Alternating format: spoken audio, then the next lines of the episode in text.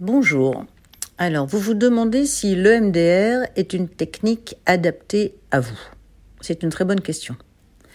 En effet, l'EMDR peut être très très intéressante pour les gens qui ont eu un traumatisme, un vrai choc traumatique.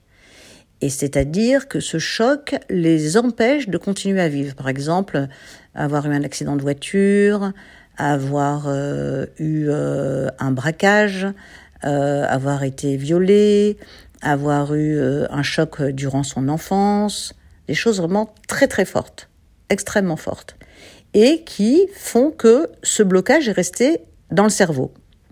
Et que à chaque fois que vous sortez en voiture, par exemple, eh bien, ça revient. Vous, vous, voyez un homme dans la rue qui vous suit, hop, ça revient, vous avez peur.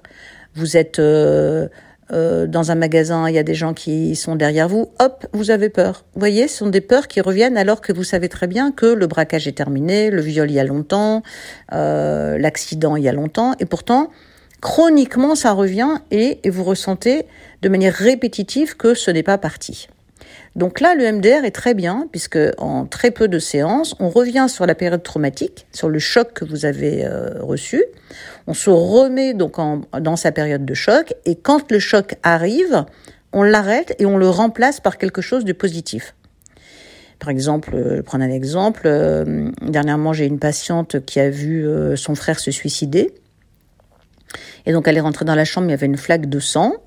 Et à chaque fois qu'elle voyait rouge, elle se rappelait donc du sang de son frère, donc elle pouvait plus supporter la couleur rouge. Eh bien, ce qu'on a fait, c'est qu'on a remplacé la couleur rouge par un beau coucher de soleil. Et aujourd'hui, quand elle voit euh, la couleur rouge, elle pense à un coucher de soleil. Voilà, donc c'est remplacer une idée euh, traumatique par quelque chose de positif. Et ça se fait en séance, donc euh, à mon cabinet.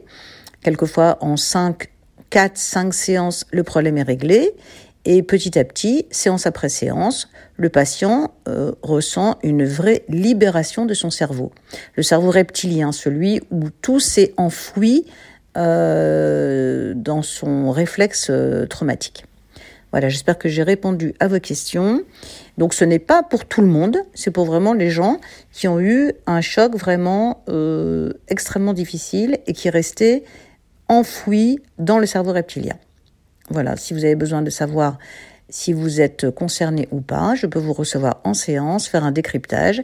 Et si cette technique n'est pas la bonne pour vous, nous en trouverons une autre. Voilà. À bientôt. Au revoir.